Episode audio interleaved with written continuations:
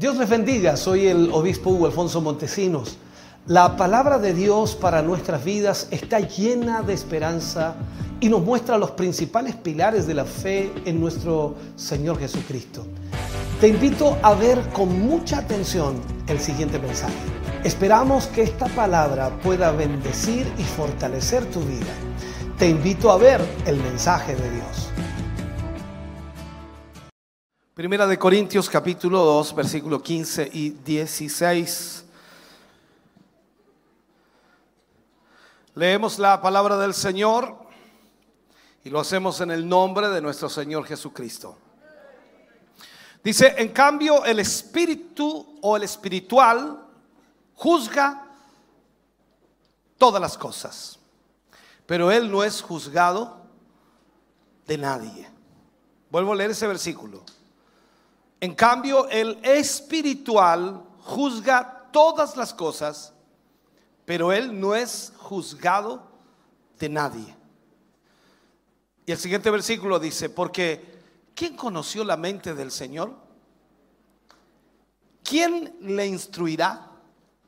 Mas nosotros tenemos la mente de Cristo. Vuelvo a leerlo. Porque ¿quién conoció la mente del Señor? ¿Quién le instruirá? Mas nosotros tenemos la mente de Cristo. Oremos, Padre, en el nombre de Jesús, vamos ante su presencia, dando gracias, Señor, por esta palabra que hoy tendremos para nuestra vida y esperamos que usted nos guíe y nos dirija, Señor, para poder ministrar el corazón y vida de cada uno de sus hijos.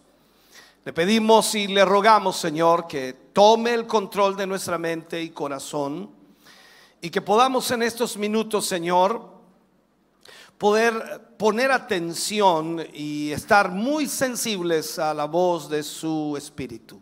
En el nombre de Jesús pedimos, Señor, esa gracia, esa sabiduría para poder enseñar y guiar a tu pueblo. Lo pedimos para tu gloria, amén y amén, Señor. Fuerte ese aplauso de alabanza al Señor.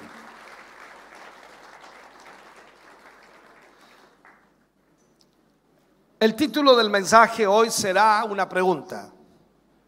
¿Tenemos la mente de Cristo? Buena pregunta, ¿no? ¿Tenemos la mente de Cristo? Esta es la lección número 3 del libro de Corintios y esperamos que el Señor hable a nuestra vida. Veamos un poco la historia de esta carta. Esta carta en realidad que Pablo escribe gira alrededor de los problemas internos que la iglesia de Corintios tenía.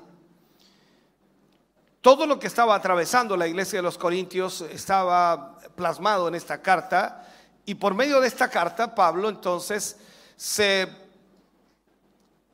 pretendía o trataba de solucionar los problemas que estaban ocurriendo.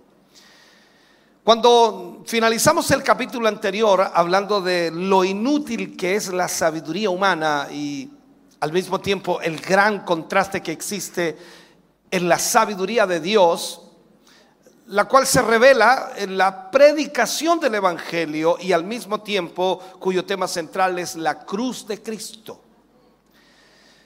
Aquí parece que el apóstol no ha abandonado este tema, es como que continúa en la misma dirección. Y toma este nuevo capítulo enseñando que ni la retórica, ni la sabiduría humana, ni las mejores técnicas de enseñanza o incluso la elocuencia serán capaces de cambiar al hombre, de transformar al hombre, como si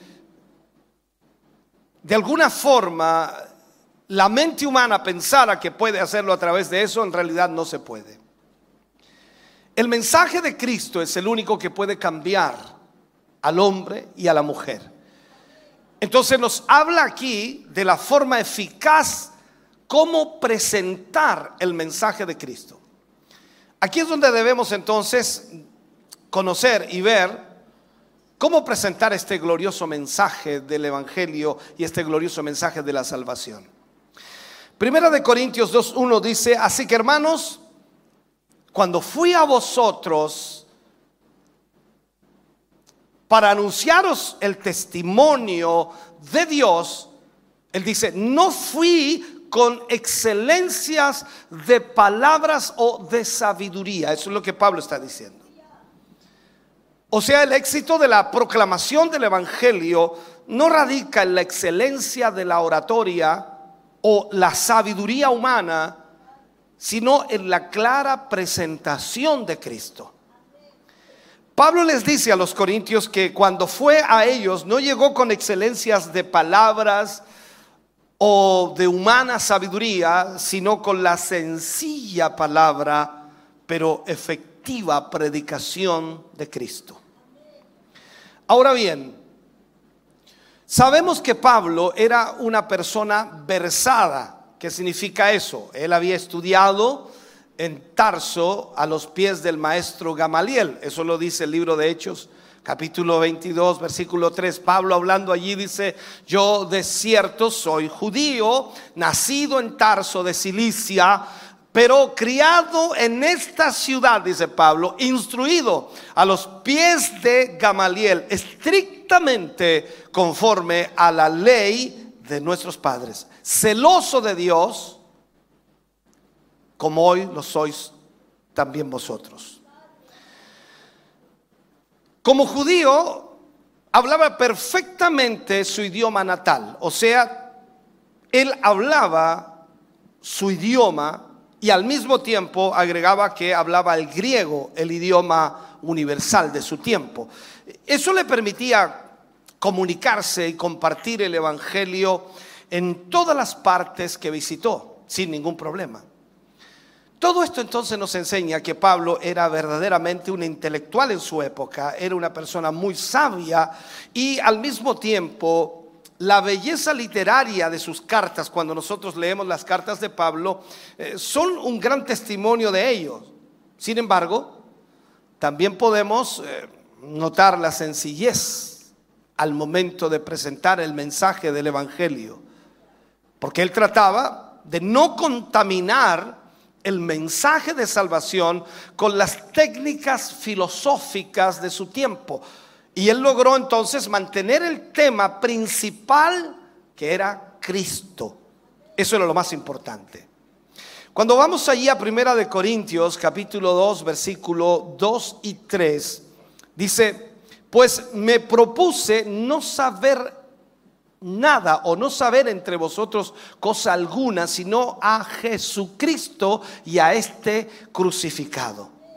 Y estuve entre vosotros, dice Pablo, con debilidad y mucho temor y temblor. ¿Qué está diciendo Pablo aquí? Pablo no quiso entrar en discusiones filosóficas que provocan divisiones, sino que se mantuvo firme en su misión específica de presentar la predicación de la cruz y a Cristo Jesús crucificado. Ahora, no significa que él dejó todo su conocimiento anterior de lado, no es eso, sino que en cambio tenía el Evangelio verdadero.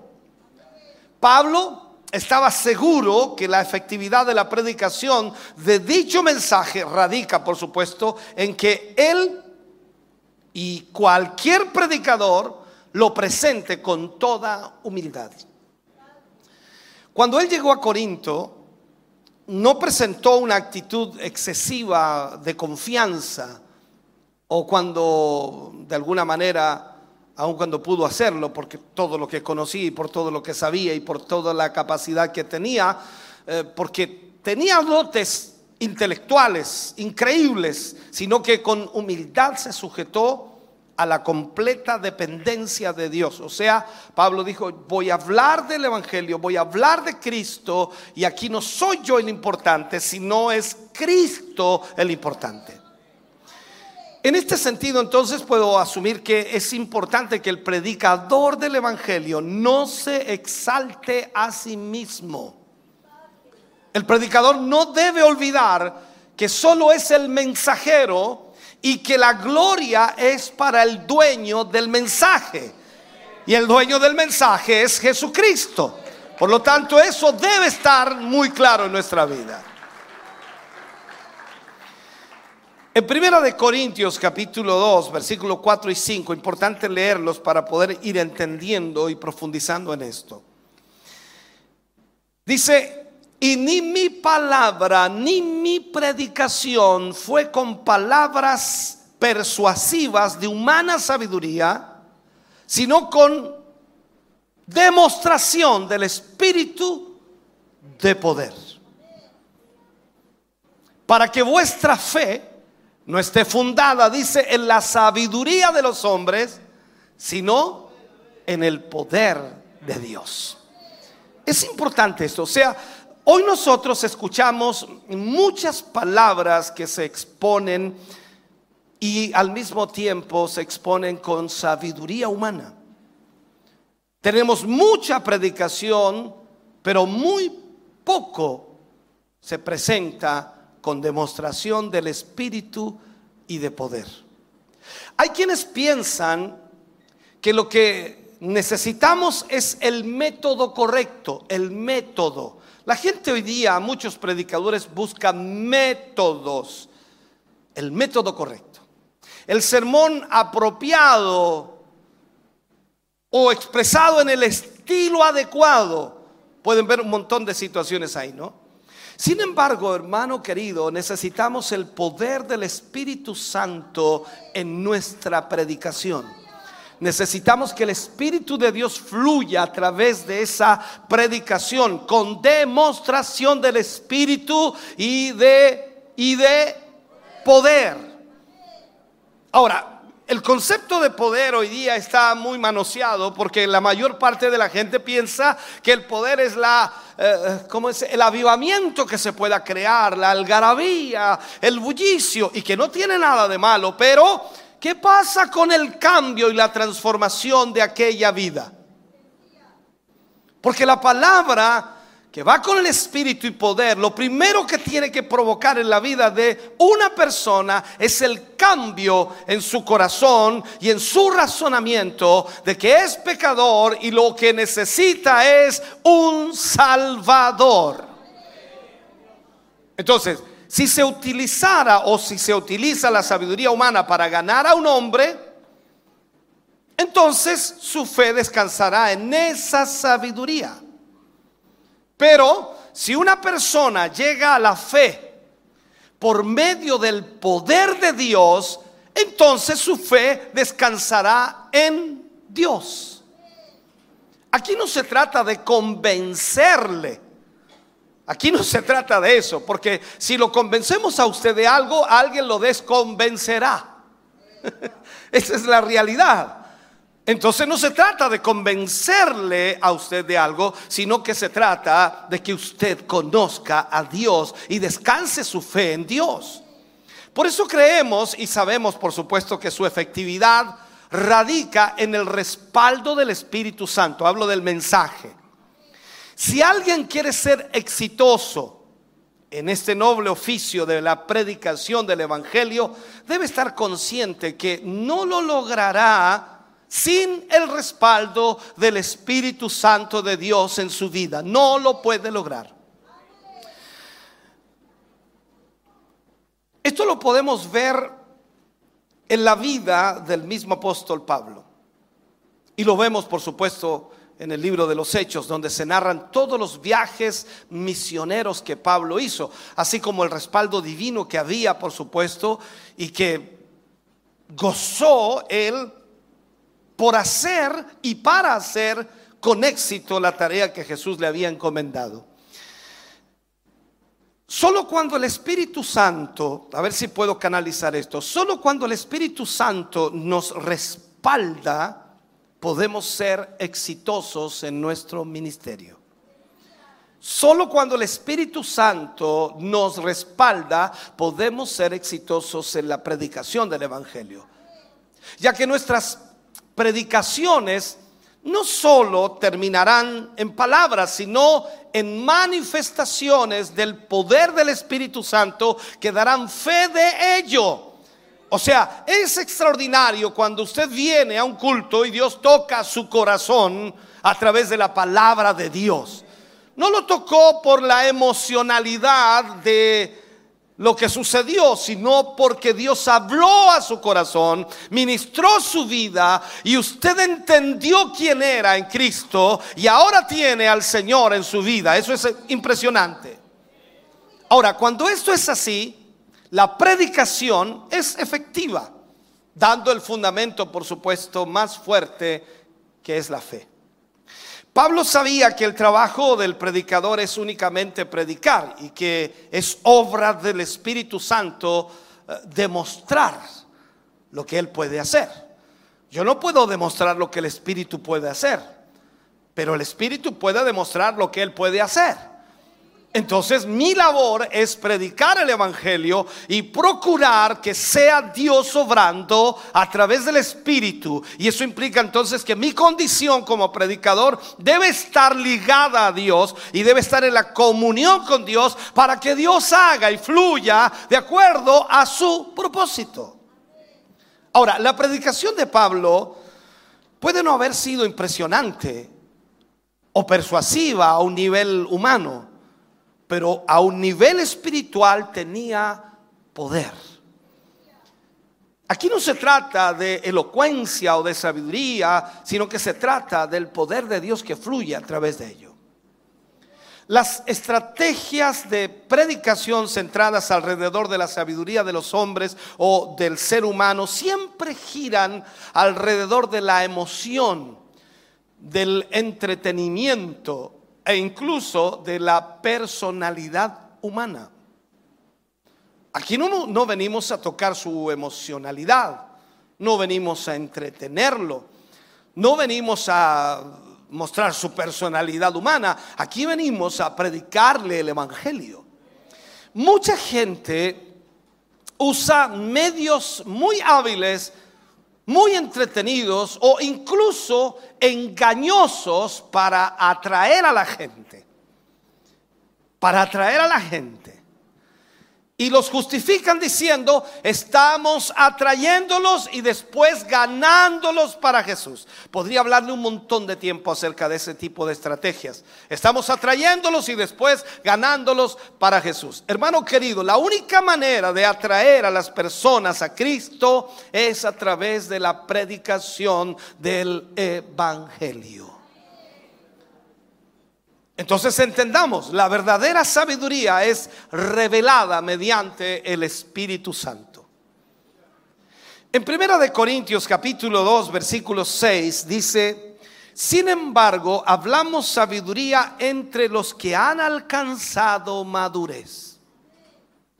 Mira lo que dice aquí. Sin embargo, hablamos sabiduría entre los que han alcanzado madurez. Y sabiduría no de este siglo, ni de los príncipes de este siglo que perecen. Esto es sumamente importante. O sea, la verdadera sabiduría que procede solamente de Dios instruye y vuelve maduros a aquellos que se exponen a esa sabiduría. Hace un ratito atrás le preguntaba a un hermano, eh, eh, ¿tú eres espiritual? No alcanzó a responderme, en realidad se pasó el tiempo. Y la pregunta sería también para usted, ¿es usted espiritual? Como tres amenes, los otros la están pensando. Vuelvo a preguntar, ¿es usted espiritual? El del lado le pregunta al otro, dice, ¿qué tengo que responder? ¿Qué tengo que decir? ¿Que sí o que no? ¿Es usted espiritual? ¿Qué dice este versículo? Mire, leámoslo de nuevo. Sin embargo, hablamos sabiduría entre los que han alcanzado madurez y sabiduría. O sea, entendamos esto, hermano querido. La sabiduría procede, lo vuelvo a repetir, solamente de Dios. Y instruye y vuelve maduros a aquellos que son expuestos a esa sabiduría. Como creyentes entonces, se espera que crezcamos y maduremos en la vida del conocimiento exacto de la palabra de Dios, tal como dice el salmista. La ley de Jehová es perfecta, que convierte el alma. El testimonio de Jehová es fiel, que hace sabio al sencillo. Eh, le falta leer la Biblia, parece usted. Cada cristiano, hermano, cada cristiano es responsable de buscar la sabiduría con diligencia y así conocer el temor de Dios. Sin embargo, a pesar de que la verdadera sabiduría se encuentra en la Biblia y ella puede eh, hacernos crecer, madurar, eh, no todos, no todos los creyentes son responsables en su búsqueda. Incluso la misma iglesia de Cristo, aunque algunos se jactan de ser sabios, eran inmaduros. Y esto se refleja, por supuesto, en su conducta carnal. Hablo de la iglesia de los Corintios. O sea, nosotros cuando estudiamos este libro nos damos cuenta que a pesar de que eran supuestamente muy espirituales, eran inmaduros y eran carnales. Gracias a Dios usted no. O sea, toda, toda esta instancia en conocer la palabra o insistencia de Pablo en que nosotros conozcamos la palabra de Dios es porque nos ayuda a madurar. O sea, usted mientras más conozca de la palabra, más madura en el Evangelio, más madura en su vida espiritual. Entonces, ah, ¿por qué? Porque cuando usted conoce de la palabra, la pone por obra. Y ahí sabremos entonces que estamos en la voluntad de Dios. ¿Por qué? Porque estamos ejecutando, realizando, viviendo de acuerdo a esa palabra. Y ella misma, esa misma palabra, nos capacita para ser hombres y mujeres preparados para toda buena obra. El cambio de hora les, les afectó hoy día, ¿no? Una persona inmadura es como un bebé no tiene el discernimiento para saber qué es bueno para comer y qué no lo es. Ve a los bebés, todos se lo llevan a la boca, lo que pillan. No tienen ni idea si se come o no. Ese es un bebé espiritual y pasa lo mismo con los creyentes. Mire lo que dice Pablo, Primera de Corintios 2:7 dice, "Más hablamos sabiduría otra vez, más hablamos sabiduría de Dios en misterio. La sabiduría oculta, la cual Dios predestinó antes de los siglos para nuestra gloria. O sea, en la Biblia, la palabra misterio tiene un significado diferente al que usualmente se le da en el mundo. Y se usa para referirse a una verdad espiritual que estaba oculta para la humanidad, oculta para el ser humano común, pero que ahora es revelada por el Evangelio a aquellos que han creído en Dios. Por tanto, la sabiduría que proviene de Dios es un misterio revelado a sus hijos por medio del mensaje del Evangelio. El misterio en el Nuevo Testamento siempre quiere decir algo que no se puede descubrir por medio de, la actividad del intelecto humano. O sea, no es que yo pueda ser inteligente humanamente y dice voy a leer la Biblia y voy a entenderla porque yo soy inteligente. Y aunque usted haya estudiado y haya leído muchos libros y usted ha ido a la universidad y terminó su carrera y puede ser un filósofo, infilósofo o filosófico y lo que sea, y usted dice voy a leer la Biblia y la voy a entender porque yo soy inteligente, no va a poder hacerlo. ¿Por qué? Porque la palabra de Dios se revela al ser espiritual. ¿Por qué? Porque es revelada a través del espíritu para que el intelecto humano lo pueda entender. Nosotros no podemos a buenas y primeras entender la escritura porque debe ser revelada a través del Espíritu. Sigo en Corintios, 1 de Corintios 2.8, mira el versículo 8 lo que dice. La que ninguno de los príncipes de este siglo conoció, porque si la hubieran conocido, dice, nunca habrían crucificado al Señor de la gloria. O sea, la sabiduría que proviene de Dios está reservada solo para los cristianos. Para los incrédulos de este mundo está oculta. ¿Me sigue? Vuelvo a decirlo, la sabiduría que proviene de Dios está reservada solo para los cristianos. O sea que si usted es un hijo de Dios y lee la Biblia, Dios se revelará. ¡Uh, Señor! Eso es extraordinario. Dice, o sea que puedo leerla. Pero para los incrédulos de este mundo está oculta. Y esto es así porque esta sabiduría se, se, obtiene únicamente con la ayuda del Espíritu Santo, el cual por supuesto el hombre natural no posee. Usted sí. Eh, Pablo escribe, dice en, Efesios, creo que es Efesios 1.13, eh, eh, dice, desde que creíste fuiste sellado con el Espíritu Santo de la promesa. Usted tiene el Espíritu Santo. Ahora, los príncipes de este siglo, como Pablo lo dice, a los que se refiere Pablo, son los líderes judíos que crucificaron a Jesús. A eso se refiere. Los cuales, aunque tuvieron, por supuesto, la oportunidad de conocerlo, escuchar sus enseñanzas, sus corazones se cerraron para no creer. Es increíble. De igual forma, el mundo cierra su corazón para no creer en el mensaje del Evangelio, rechazando la única fuente de sabiduría y de vida eterna.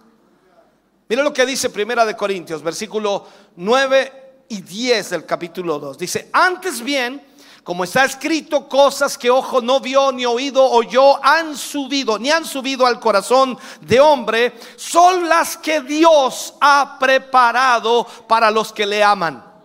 O este versículo, esto está para danzar este versículo. Lo vuelvo, lo vuelvo, lo vuelvo a decir.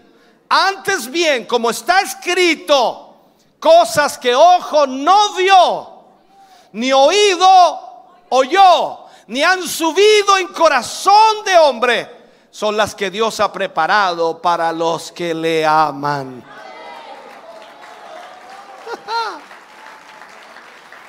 Y por si queda alguna duda, el versículo 10 dice, pero Dios nos las reveló a nosotros por el Espíritu, porque el Espíritu todo lo escudriña, aún lo más profundo de Dios. Oiga, hermano, querido, por favor.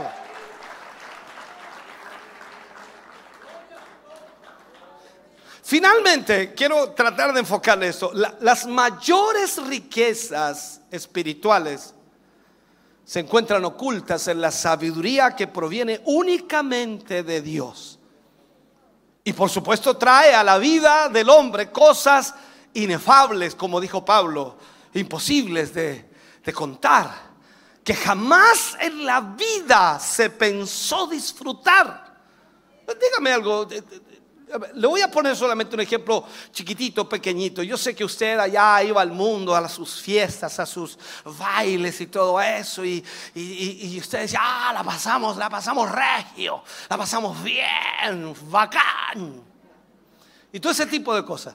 Pero cuando usted experimentó la presencia de Dios por primera vez, dígame, ¿qué diferencia hay? ¡Uh, Señor bendito! Esa diferencia es enorme, hermano querido. Bueno, yo hablo en base a lo que yo he experimentado.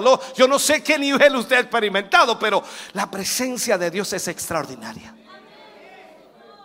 cosas inefables que jamás en su vida pensó disfrutar. La verdadera riqueza no se encuentra en nada que este mundo pueda ofrecer, sino en una herencia espiritual, la cual Dios ha preparado para todos aquellos que le aman y para todos aquellos que abrazan su santo evangelio. Por eso Jesús entonces, ¿qué es lo que hace? Exhorta a sus discípulos a no colocar tanto esfuerzo en hacer riquezas materiales. Y Él les dice claramente eh, ahí en la palabra de Dios, dice, no os hagáis tesoros en la tierra donde la polilla y el orín corrompen y donde ladrones minan y hurten, sino, sino haceos tesoros, dice, en el cielo donde ni la polilla ni el orín corrompen y donde ladrones no minan ni hurtan, porque donde está vuestro tesoro, allí estará vuestro corazón.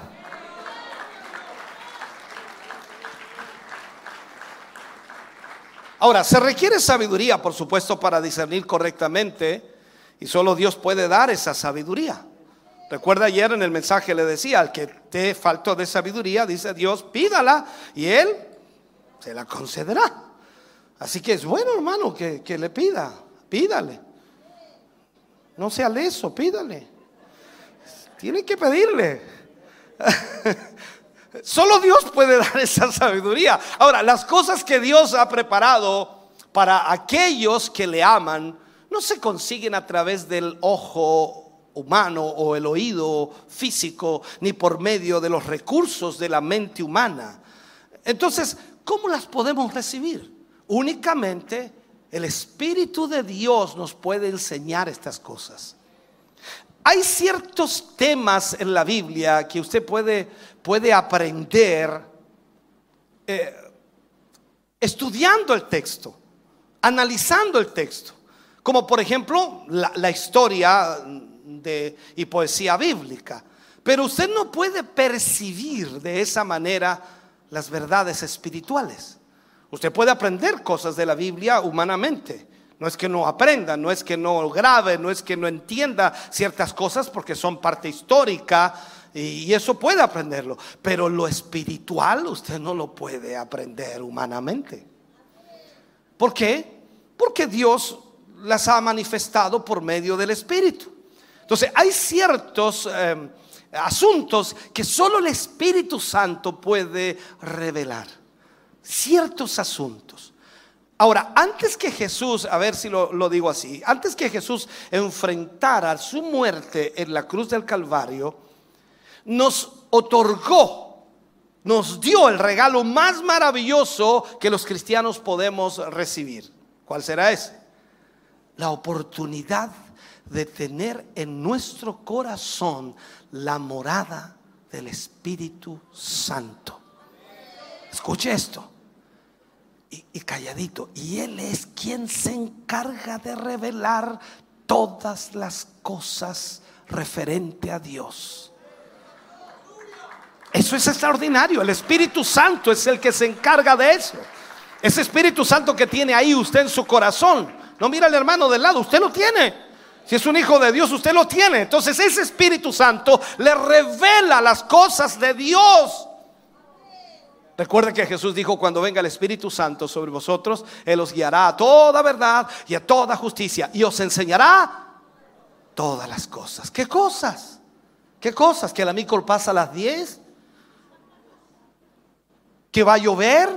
No, las cosas de Dios os enseñará todas las cosas, las cosas de Dios. Ahora, Jesús les dijo a sus discípulos que no se preocuparan por lo que eh, hoy no entendían. ¿Por qué? Porque iba a venir el consolador. Hablando, por supuesto, del Espíritu Santo. Y cuando lo tuvieran, el consolador cumpliría una doble función en sus vidas. Primero, les enseñaría todas las cosas. Ya dije, aclaré, todas las cosas. ¿Qué cosas? Las cosas de Dios les recordaría todo lo que Jesús les había dicho. O sea, el Espíritu Santo viene para eso. Por eso usted cuando va eh, eh, o está trabajando, va en la micro, va en el colectivo, va en su auto, en fin, en donde esté, de repente el Espíritu Santo le recuerda algo.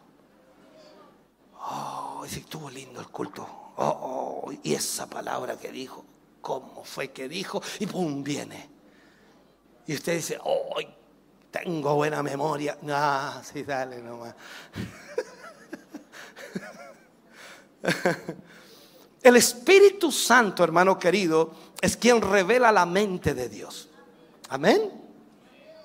Primera de Corintios capítulo 2, versículo 11 y 13. Dice, porque ¿quién de los hombres sabe las cosas del hombre? Sino el espíritu del hombre que está en él. O sea, usted puede aprender las cosas del hombre porque usted es hombre. Cuando digo hombre, digo mujer también. Y dice, así tampoco nadie conoció las cosas de Dios sino el Espíritu de Dios.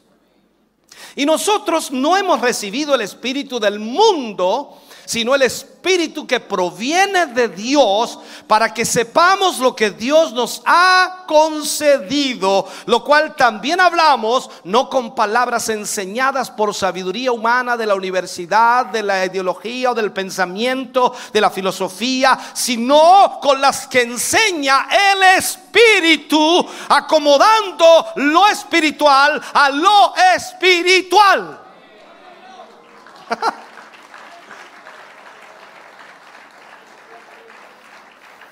Ahora entienda esto. La mente de Dios es algo que nadie puede comprender a menos que esté dispuesto Dios a revelárselo. Y esto significa que cada creyente tenga eh, de alguna forma la misma sabiduría espiritual. Escúcheme bien. Entenderemos todos los misterios espirituales si Dios nos revela. Y claro, todos desearíamos tener la misma sabiduría así. Sería lindo, ¿no? Todos así. Pero la verdad que no es así tampoco. Porque va a depender de su búsqueda. Va a depender de su comunión con Dios. Entonces, esto no significa que cada creyente va a tener la misma sabiduría espiritual. No, no, no, no. No vamos a entender los misterios de la misma manera espiritualmente porque todo dependerá de mi comunión con Dios y el Espíritu Santo me revelará de acuerdo a mi comunión con Dios. Entonces, cada creyente puede entender lo básico del mensaje cristiano porque tiene el Espíritu Santo, pues él comprenderá la palabra de Dios de acuerdo a su capacidad y requiere un fuerte compromiso con la escritura en nuestra vida. Mientras más escudriñemos, más entenderemos. Y mientras más entendamos, seremos mejores cristianos, buenos, excelentes cristianos, que practicaremos lo aprendido, porque por supuesto es lo que tenemos que hacer. Entonces, cuando miramos la palabra de Dios, nosotros vamos aprendiendo cómo debemos comportarnos. Eh, veníamos del mundo, ¿no? ¿Y allá cómo nos comportábamos?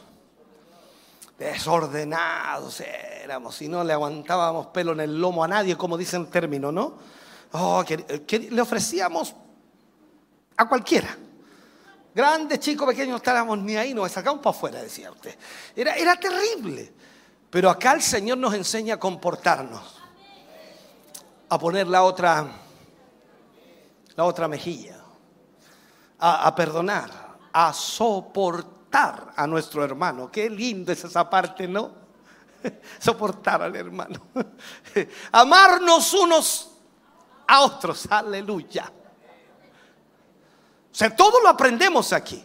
Ahora, cuando esto es así, hermano querido, no tengamos duda que el Señor a través de su Espíritu Santo nos va a dar una revelación increíble de su palabra. Él más que nadie está interesado en que podamos conocerle. Lamentablemente esto es inalcanzable con la sabiduría humana. Es inalcanzable, lo marco de nuevo, es inalcanzable por la sabiduría humana. Esta sabiduría verdadera que viene del cielo es reservada para ser dada a conocer a los hombres con el fin de que adquieran el verdadero conocimiento que conduce, por supuesto, a una vida de, bendición y, y al mismo tiempo conduce a una vida eterna en el cielo. Pero, ¿quién puede ser capaz de comprender? ¿Quién puede ser capaz de entender las verdades más profundas que se encuentran ocultas en la mente de Dios? Solo el Espíritu Santo. Solo Él puede revelarnos. Esto es, esto es lo mismo, hermano querido. No sé cómo, ya ni sé ni qué ejemplo ponerle, pero eh, a veces usted dice, quiero conversar con el jefe de la empresa, porque eh, pedirle un, aumentito, contarle mi drama. Y tienes que conversar con el capataz o con el, ¿cómo, ¿cuál sería el otro que sigue ahí? El gerente. Y no puedes conversar con el dueño de la empresa. Y resulta que el gerente sabe los pensamientos del dueño de la empresa. Pues. Y Él te puede decir lo que te va a convenir hacer o no. Esto es lo mismo. El Espíritu Santo te revela a ti lo que es el sentir de Dios, lo que Dios desea, lo que Dios anhela, lo que Dios quiere. Entonces ningún otro ser creado, sea hombre o ángel es capaz de comprender y dar a conocer la mente de Dios. Y esto es un privilegio reservado para los espirituales. ¿Sabías tú que aunque un ángel del cielo bajara aquí, no nos podría expresar lo que Dios piensa? Los ángeles solo obedecen órdenes. Ve y hace esto y se acabó. Y ustedes dicen, vino un ángel, le voy a preguntar eh, la profundidad de la riqueza, de la gloria de Dios. Y el ángel dice, no sé. No está en mí decírtelo porque no tengo idea. Yo lo único que sé es que Él es santo, santo, santo, santo.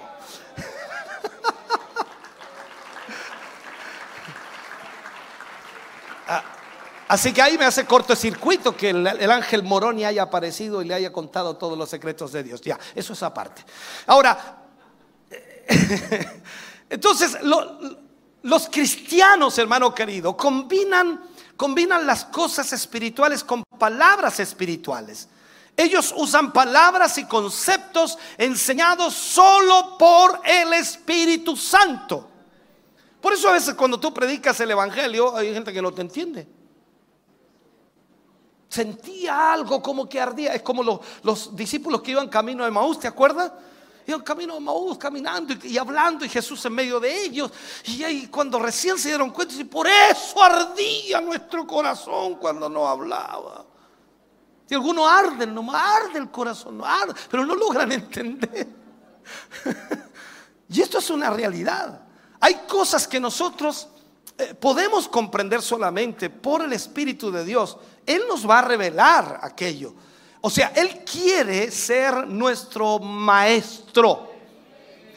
Pablo aclara el punto de que como cristianos hemos recibido no cualquier espíritu de este mundo, sino el Espíritu Santo, el cual es de Dios.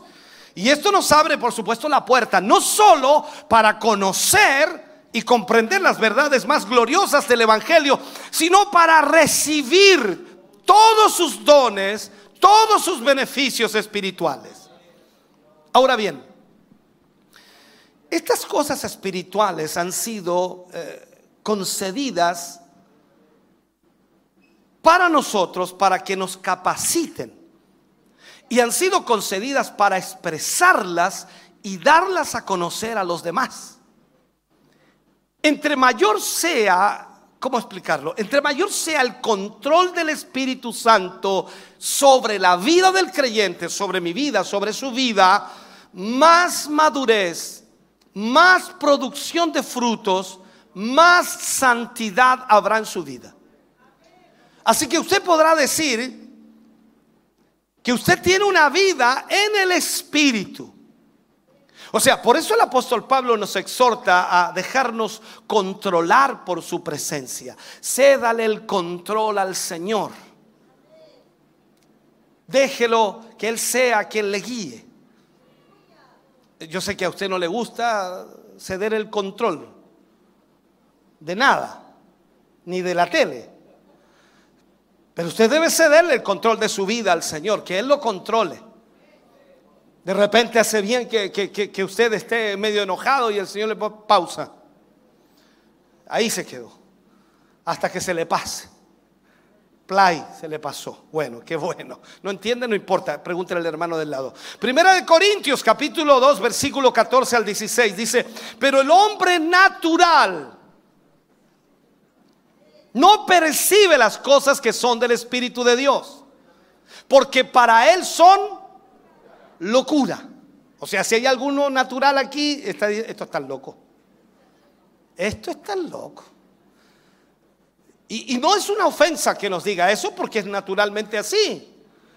Yo también decía que los evangélicos eran locos. Usted también, y unas cuantas cosas más.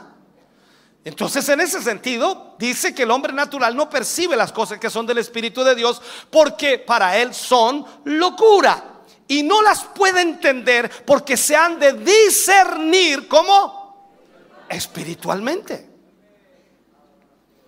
En cambio, el espiritual, o sea usted, ¿hay alguno aquí? O sea usted, juzga todas las cosas. Hmm. Y, pero él no es juzgado de Nadie. ¿Por qué? Porque ¿quién conoció la mente del Señor? ¿Y quién le instruirá? Mas nosotros tenemos la mente de Cristo.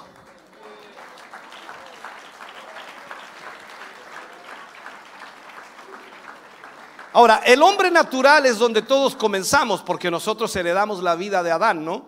De allí venimos. El hombre natural es un hombre mm, no regenerado, un hombre no salvo. Y todos los días usted y yo tenemos que lidiar con el mundo material. Y Dios lo sabe. Dios, por supuesto, no está disgustado cuando usted tiene que comer o cuando usted tiene que trabajar o cuando usted tiene que dormir. Dios no se molesta con eso. ¿Por qué? Porque vivimos en un mundo material y natural. Pero la vida en este nivel está sin una perspectiva espiritual. El hombre natural no percibe las cosas que son del Espíritu de Dios, porque las cosas espirituales le parecen al hombre natural una locura.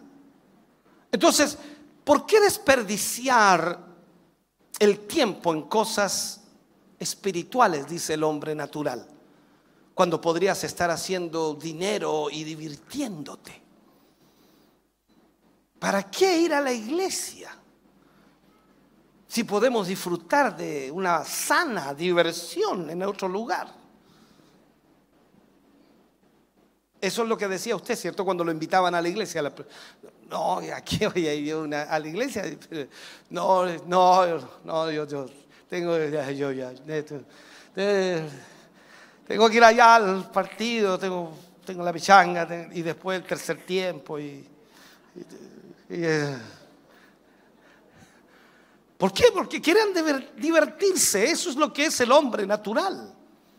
Entonces, el hombre natural no quiere las cosas de Dios. ¿Por qué? Porque las toma en cuenta como una locura. Es más, él no puede entender las cosas de Dios, aunque quisiera, aunque tratara, aunque intentara, porque se han de discernir espiritualmente. Entonces sería incorrecto esperar que el hombre natural viera o valorara las cosas del Espíritu. Eh, muchos cristianos, ¿sabe usted que aún piensan como el hombre natural? Y rechazan discernir las cosas espiritualmente. Porque usted sigue viendo las cosas en forma natural.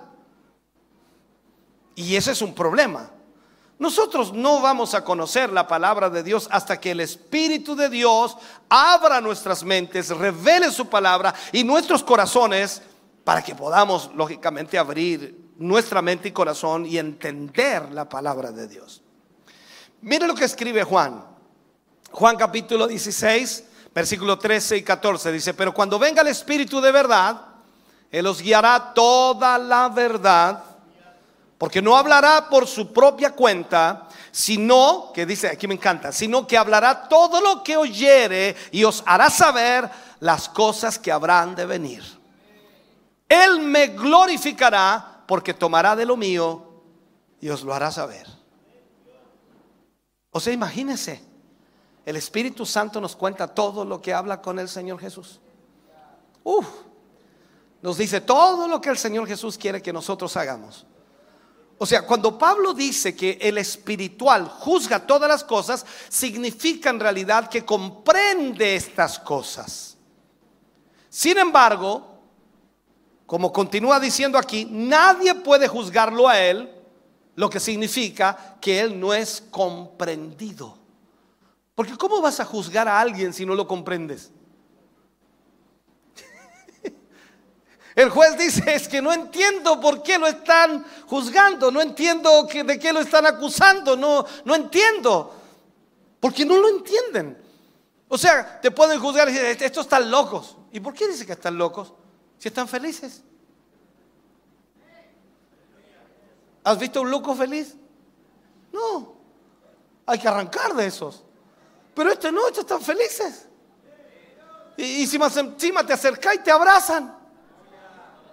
Y si te acercáis, te hacen cariño, afecto, te demuestran amor. ¿Cómo van a estar locos? Entonces tú tratas de entender a los evangélicos, a los cristianos como ustedes que están aquí, Ay, están despiertos, gloria a Dios. Entonces no están locos. ¿Por qué? Porque sencillamente el Espíritu Santo está fluyendo en su vida. Entonces el hombre espiritual o el hombre que tiene el Espíritu, también hablo de mujer, aparece aquí en contraste con el hombre natural apartado de Dios. Es totalmente, son polos opuestos, totalmente diferentes.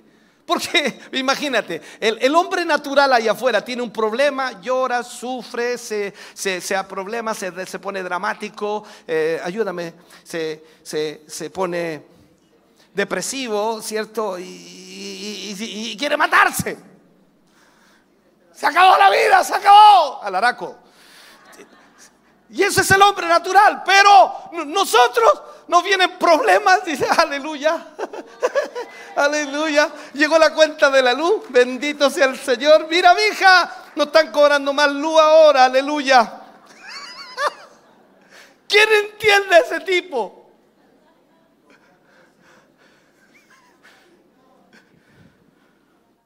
Entonces, entendamos esto, por favor.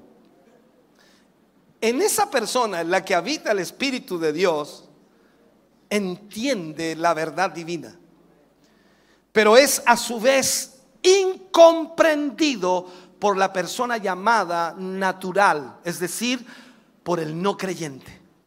Por eso cuando usted llega a su casa y si hay inconversos en su casa, no lo entienden a usted. no lo comprenden. No quiero contar testimonio porque si no también usted ya. Entonces el apóstol eh, ha, presentado dos clases de seres humanos. El ser natural y el ser espiritual. ¿En cuál está usted? Aleluya. No quiero probarlo hoy día, pero a lo mejor lo pruebo cuando termine el culto. El, hombre natural es el descendiente de Adán, nacido en este mundo con una naturaleza pecaminosa, con una, con una propensión, una inclinación natural hacia el mal. Y eso es lo que eh, puede lograr. El hombre natural no puede lograr más que ser lo que es, malo. No hay nada más. Dígame usted, no, si no, si hay gente buena, escúcheme bien. Incluso cuando creemos que hacemos el bien, suelen aparecer motivaciones mixtas o dudosas. Dice, no, si un hombre bueno, pero sí quiere sacar provecho. no, como dice el, refrán, dice, ellos nos dan puntadas sin... Ah, viste, y es bueno. O sea, el hombre natural es así. No podemos esperar mucho de ese hombre natural, quien probablemente nos diría, eh, yo vivo y, actúo lo mejor que puedo. Y probablemente nos estaría diciendo la verdad. Luego está el otro tipo de persona, llamado el hombre espiritual. Luego está el otro tipo de persona llamado el hombre espiritual. Oh, o sea, el que tiene el espíritu de Dios. Pues es un hijo de Dios.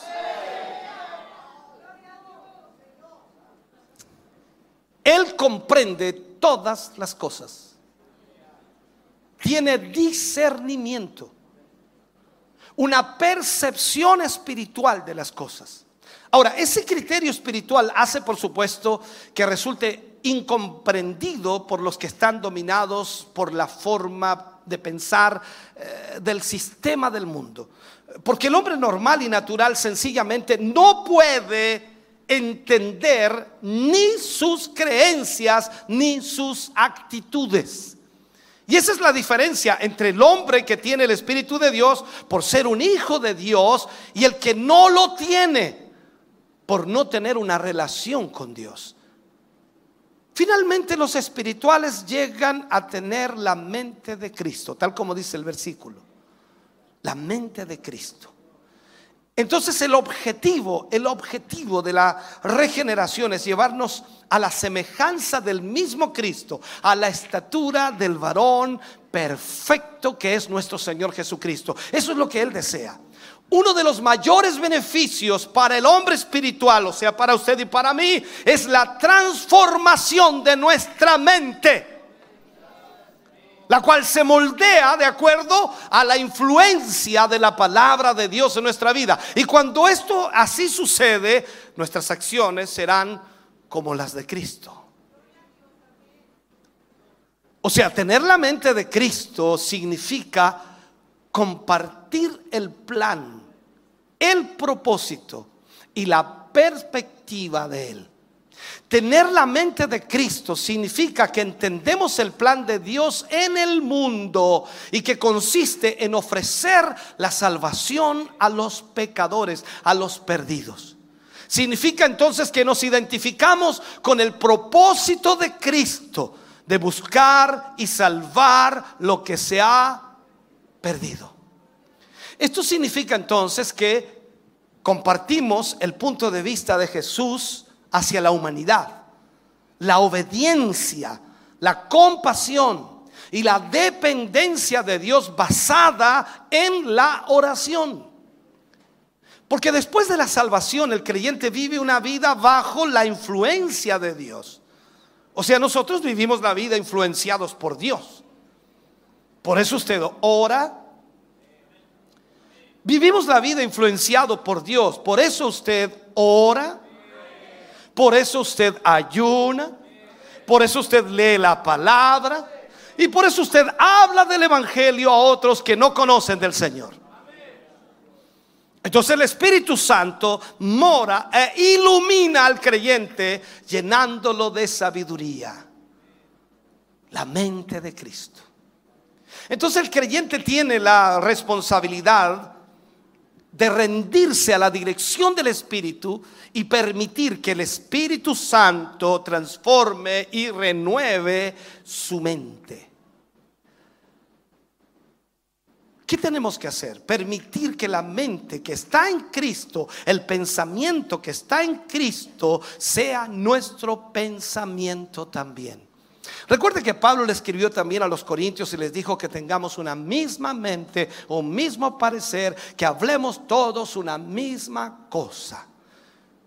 O sea, la manera de pensar es la que todos debemos buscar.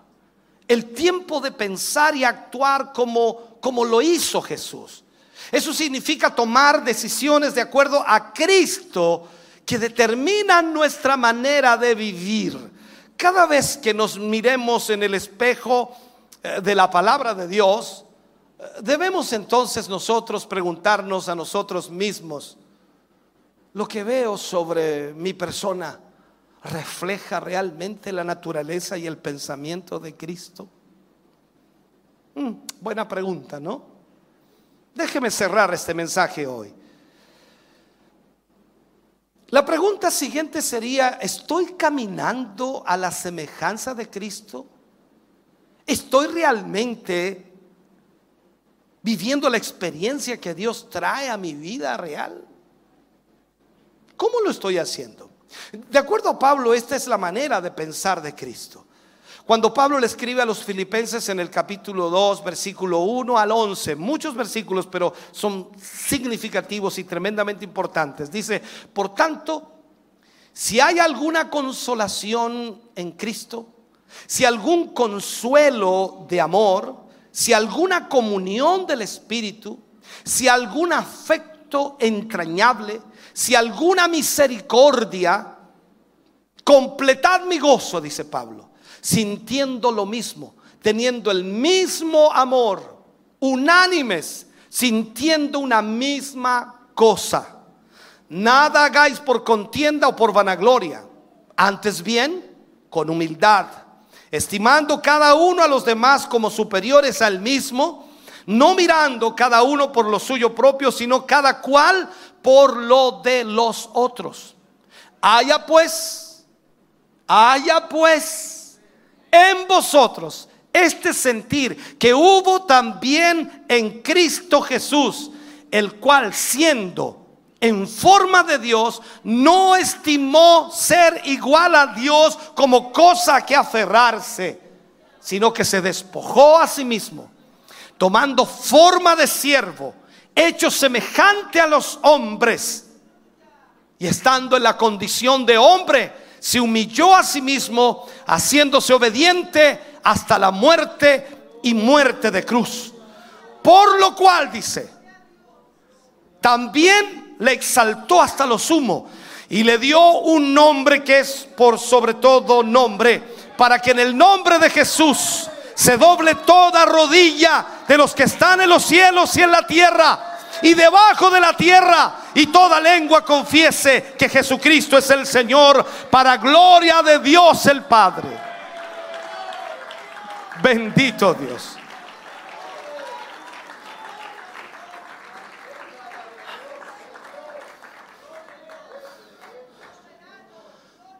¿Sabe usted que hoy día es muy difícil imitar a Jesús? Ya que para hacerlo necesitamos tener una mente humilde. Lo cual muchas veces los seres humanos no estamos dispuestos a tener. Una mente humilde. Jesús nos demostró la humildad que estaba en él. Su pensar era solo servir y hacer la voluntad de su Padre. O sea, en otras palabras, Jesús dejó de pensar en él y pensó en los demás. Se despojó de las riquezas celestiales, vino al mundo, vivió como hombre y murió en la cruz. Cuando Jesús pudo haberse exaltado a sí mismo, no lo hizo. Su elección fue morir en la cruz. Cuando todos querían hacerlo rey, él no quiso. Cuando tenemos la mente de Cristo nos parecemos a Él y hacemos todo conforme a lo que Él es. Y eso es lo que debemos entender. En todas nuestras acciones nos hacemos uno en Cristo. Si deseamos tener la mente de Cristo, debemos estar dispuestos a someternos a la autoridad de Dios y obedecer sus mandamientos. No hay otra forma de poder hacerlo. Por eso es importante que usted y yo entendamos lo que es ser espiritual. Todo lo demás que podamos nosotros creer que es espiritual, a veces ni siquiera lo es. Por lo tanto, espero que esta palabra le ayude a entender lo que Dios quiere de su vida. Póngase de pie, por favor, en esta mañana. Vamos a orar al Señor y de agradecer y agradecer al Señor por esta tremenda bondad y este privilegio extraordinario que el Señor nos ha dado. Agradecer al Señor por lo que Él hace y por lo que Él realiza, por darnos de su Espíritu y por revelarnos su palabra, por enseñarnos su Evangelio. Evangelio que para otros es una locura pero para nosotros es poder de Dios y salvación a todos los hombres. Vamos a orar, incline su rostro, Padre. En el nombre de Jesús vamos ante su presencia. Te damos a ti muchas gracias, Señor, por permitirnos hoy estar recibiendo esta palabra. Porque cada vez que recibimos de ella, Señor, tú nos ayudas a entender lo que debemos hacer. Hoy más que nunca, Señor, necesitamos imitarte, vivir de acuerdo a tu propósito y voluntad. Señor, danos, danos de tu sabiduría, danos de tu gracia. Señor, que a través de tu Espíritu Santo tu palabra se revele a nuestra vida y no tan solo para aprenderla como un conocimiento, Señor, sino para practicarla, vivirla ejecutarla. Señor, te pedimos que nos guíes y nos dirijas en cada momento de nuestra vida. Sea, sea tu palabra, Señor, revelada a nuestros corazones constantemente. Gracias por esta palabra que tú nos has dado hoy. Gracias por hablar a nuestra vida. haznos seres espirituales. Que toda nuestra vida, Señor, esté enfocada en lo espiritual. Que todas nuestras acciones estén enfocadas en lo espiritual. Y que aunque estamos sobre el escenario de esta tierra, que es natural y material, Señor, ayúdanos para actuar de la mejor manera, que es la espiritual. En el nombre de Jesús, te damos gracias hoy por esta palabra y por la atención que tus hijos han tenido a ella. Les bendecimos y creemos firmemente, Señor, que tú nos has enseñado algo que nos llevará, Señor, a cambiar nuestras actitudes y también nos llevará a entender cuál es tu voluntad. En el nombre de Jesús, agradecemos hoy. Amén y amén, Señor. Estamos contentos de que hayas visto y escuchado este mensaje. Creo con todo mi corazón que Dios le ha bendecido. Quiero invitarles a suscribirse a mis redes sociales, donde tenemos contenido que le ayudará a alimentar su vida espiritual.